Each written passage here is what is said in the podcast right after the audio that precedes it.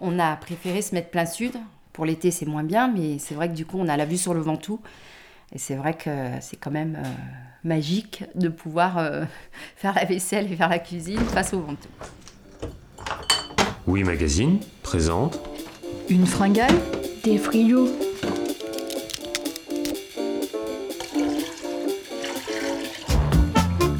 Autopsie de frigidaire, Psychologie de comptoir Bruit de bouche et Borborigme Borbo quoi.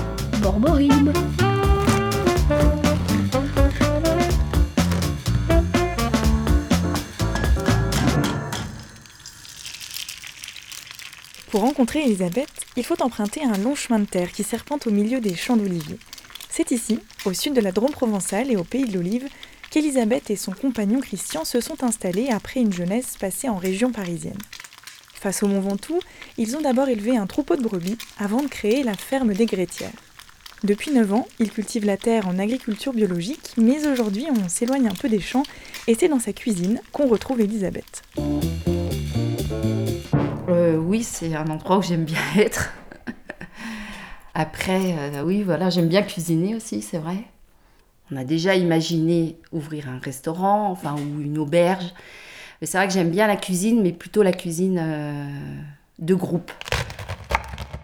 Alors, euh, nous, on cultive euh, l'olive essentiellement, et puis après, on a un peu d'abricots, un peu de vigne qu'on amène à la cave coopérative, et puis un peu de cerises et du petit épeautre. Ce qui me plaît, moi, c'est parce que je suis, bah, je suis dehors, en fait. Après, les agriculteurs, faudrait bien aussi qu'ils soient... Enfin, ce serait bien qu'il ait un contact aussi avec euh, les gens d'extérieur, donc il faudrait qu'il y ait le mélange des deux. Un peu de, pas du bureau, mais euh, quelque chose qui soit lié aussi euh, à la vie euh, en ville, enfin, tu vois, il faudrait qu'il y ait un rapport. Est-ce qu'on peut dire que c'est solitaire comme travail? Ah bah un petit peu, oui, ça l'était avant. Maintenant, c'est vrai que du coup, tu te regroupes beaucoup plus euh, maintenant, justement, parce que tu peux échanger, tu peux euh, retravailler différemment aussi, et pourquoi pas en groupe. C'est sûr que je pense que c'est c'est l'avenir en fait. le frigo, Alors là, il y a essentiellement des légumes, parce que nous, on mange beaucoup de légumes en fait, donc finalement, le frigo est plein de légumes. Donc euh, des poireaux, de quoi faire une ratatouille, des tomates parce que c'est la saison. Après, ce qu'on a nous tout le temps, c'est notre écrasé d'olive parce que c'est quelque chose qu'on consomme tout le temps. Notre pâte d'olive, d'oignons. Euh, alors la pâte d'olive, en fait, c'est sans anchois et sans capre en fait. Donc c'est un produit qui, qui reste euh, neutre, voilà, qui est essentiellement euh, avec de l'olive. Après, nous, on, on a très peu de choses emballées. Déjà, je n'achète jamais de supermarché. Parce qu'en en fait, je ne saurais pas quoi faire du produit. En fait, j'achète pas de produit tout préparé. Après, euh, de la viande, eh ben, on achète euh, ou un agneau entier qu'on met au congélateur, ou du cochon qu'on achète en bio et qu'on achète en caissette, donc du coup qu'on garde. Voilà, après on peut plus regarder les étagères, il y a un peu plus de, il y a un peu plus de choix de farine par exemple. Il y a de la farine euh, de blé locale bio. Il y a de la farine de petit épeautre, pareil, locale.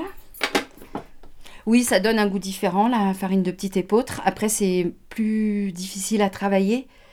Donc, euh, sur une pâte, il faut des fois mélanger euh, la farine de blé et la farine de petit épeautre pour arriver à avoir une pâte euh, qui se tienne. Et ça, c'est toi qui l'as appris en tâtonnant? En cuisine, c'est toi qui Oui, l'as appris en tâtonnant? en, en- en faisant comme ça, un peu au pif. Je suis pas beaucoup les recettes de cuisine en fait. la recette, Alors, pour la recette de la ratatouille, on met de l'huile d'olive. Donc, du coup, l'huile d'olive, c'est la nôtre, bio, à Opénions. Alors, en fait, je fais euh, les légumes les uns après les autres, en fait. Du coup, tu les fais cuire à chaque fois un par un Séparément. Je mets tout dans un plat et je mélange après. L'aubergine, il faut la laisser un peu plus longtemps. La courgette aussi, quand même. Après le poivron et l'oignon, bon ça, ça va vite. Les tomates, on les met à la fin. Et je coupe pas les légumes euh, sur une planche. Moi, je fais toujours euh, comme ça, au-dessus de la poêle. Et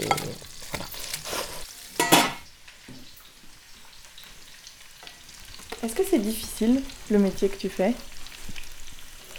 Euh, difficile euh, physiquement un petit peu, mais après, euh, c'est vrai que le fait qu'on soit dans une région sympa, ça compense le fait que ce soit difficile physiquement en fait.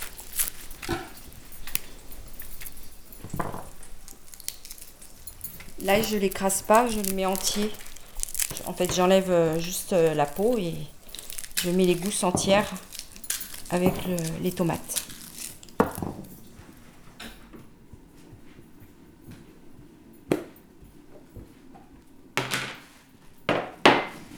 Donc je mets avec les tomates aussi les, les olives. Et L'olive de Nuance en fait, pour la ratatouille. C'est rare qu'on mette des olives dans la, dans la Attends, ratatouille. Ah oui? Bah, Toutes les recettes, enfin en tout cas d'ici, enfin tout le monde met des olives dans la ratatouille. Merci à Elisabeth de nous avoir ouvert la porte de son frigo et de nous avoir fait profiter de la jolie vue de sa cuisine. C'était un reportage de Pauline Boulet avec un générique de Boris Milinan. Tous les épisodes d'une fringale des frigos sont disponibles sur magazine.laruchekidiwi.fr. Bonne journée à tous, la bise à tous les gourmands.